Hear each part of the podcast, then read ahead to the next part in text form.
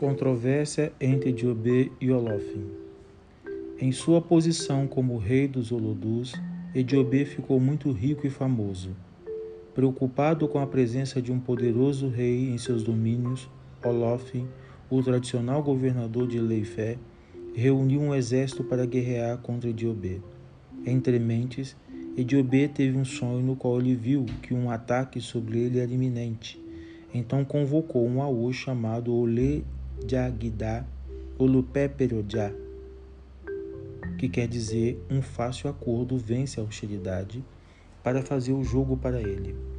Foi avisado a mandar vir um porco espinho, irerê, o qual seria usado para preparar uma refeição.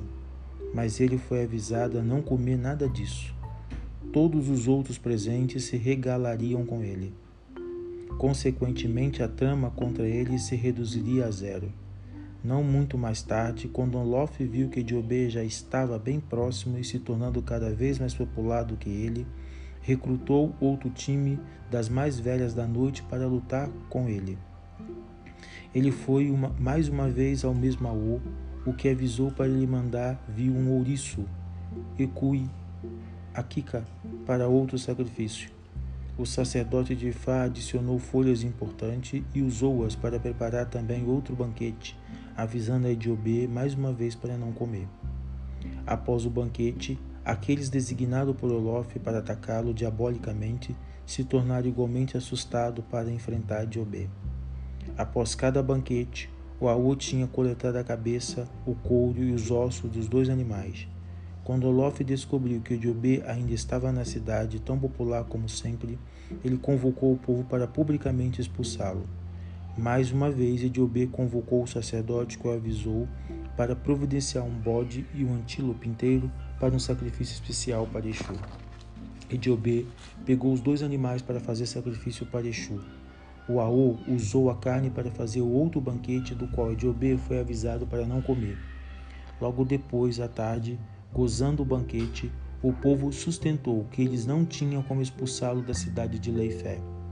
Neste ponto, Olof decidiu por uma nova estratégia completamente diferente.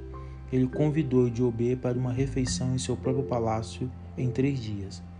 No dia indicado, Olof requisitou ao seu carrasco real para se posicionar em emboscada por Ediobê e assassiná-lo durante a sua jornada para o seu palácio.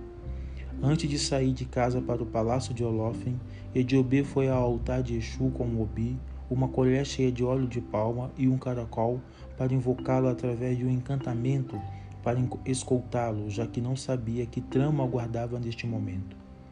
Antes de verdadeiramente se colocar a caminho, ele fez seu próprio signo no chão e repetiu outro encantamento. Assim, ele caminhou próximo de todos os carrascos sem nenhum incidente e chegou seguramente ao palácio. Olofem ficou surpreso em vê-lo e, desde que não tinha nada na verdade para discutir, o jantar terminou como, como começou. Olof tinha certeza de que seus carrascos o pegariam em seu retorno para casa. Quando os carrascos esperavam para desferir o golpe fatal em Diobê, foi o momento em que Exu interviu. Assim que Ediobê se aproximou dos carrascos, Exu chamou o antílope com o qual Ediobê tinha feito o sacrifício para se tornar inteiro de novo e saltar sobre o meio dos assassinos na emboscada. Quase que imediatamente, eles todos abandonaram sua vigília e perseguiram o antílope até que eles chegaram ao palácio de Olófen. Como o antílope entrou no palácio, houve um pandemônio geral e uma luta comunal na cidade de Fé. Enquanto a agitação acontecia, e Diobê tranquilamente retornou pacificamente para sua casa sem molestação alguma. Por outro lado, Olof acusou os assassinos que enviou para a tocaia de Diobê de falhar e levar a cabo as suas instruções. Todos eles foram encarcerados. Foi Diobê quem mais tarde foi ao palácio para suprimir a confusão que tinha sido criada pelo mistério do antílope. Ele usou sua tábua de adivinhação e outro encantamento para o retorno da paz e tranquilidade mais uma vez à fé. Depois disso, Ediobê convocou todos os sacerdotes de Ifá, chefes e mais velhos da cidade, para um banquete preparado com uma vaca, cabras e galinha para agradecer ao Dumilá a divindade da sabedoria. Após a refeição, ele resolveu nunca mais se confraternizar com Olof. Então cantou em louvor ao Aô que o viu através do incômodo de Olof e de Exu, e de Exu que usou o antílope com o qual ele fez sacrifício para espalhar seus inimigos. Por essa razão é que em todo Ibodu, ao filho de Ediobê é proibido o porco-espinho, ouriço e antílope a partir desse dia, porque estes foram os animais usados para combater os planos maléficos de Olof contra Ediobê. Isso também explica por que os filhos de Ediobê não se dão bem com nenhum rei ou obá em seus domínios.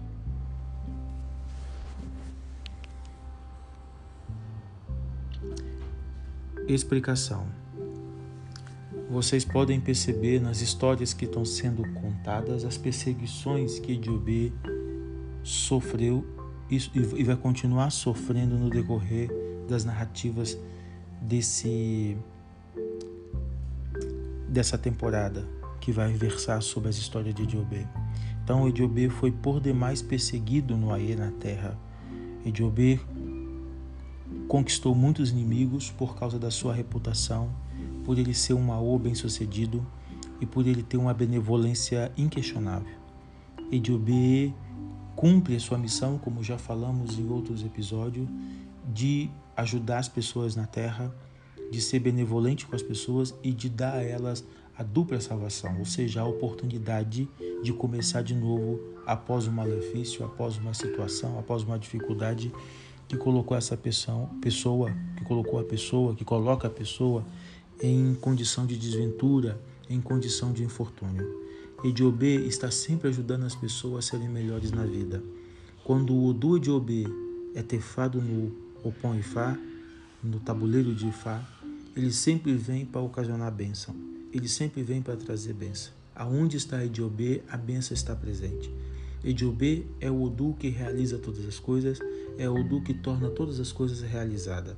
É por isso que Diobê foi por demais invejado, é por isso que Diobê foi por demais caluniado, difamado, perseguido. E, no entanto, Ediobê não arreda o pé da sua missão, da missão que o próprio Lodumare deu a ele, de ser porta-voz da bondade, da benevolência e do cuidado com todos os seres, com todas as pessoas no Aê.